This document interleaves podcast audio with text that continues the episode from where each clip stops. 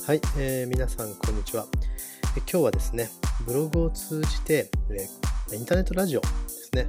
ポッドキャスティングっていうんですが、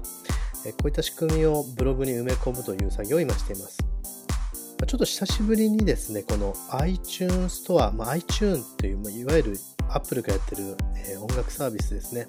こちらにあのポッドキャスト登録するというのは、まあいくつか手間がかかるのでこの辺りは今日ちょっとご説明するのは時間かかるんで、あの、はしょってしまいますが、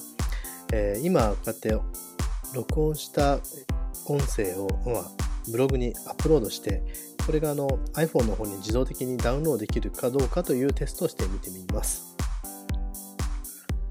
えとりあえずこれはちょっとテストアップロードなので、えーまた続きはこの後続けたいと思います。それでは。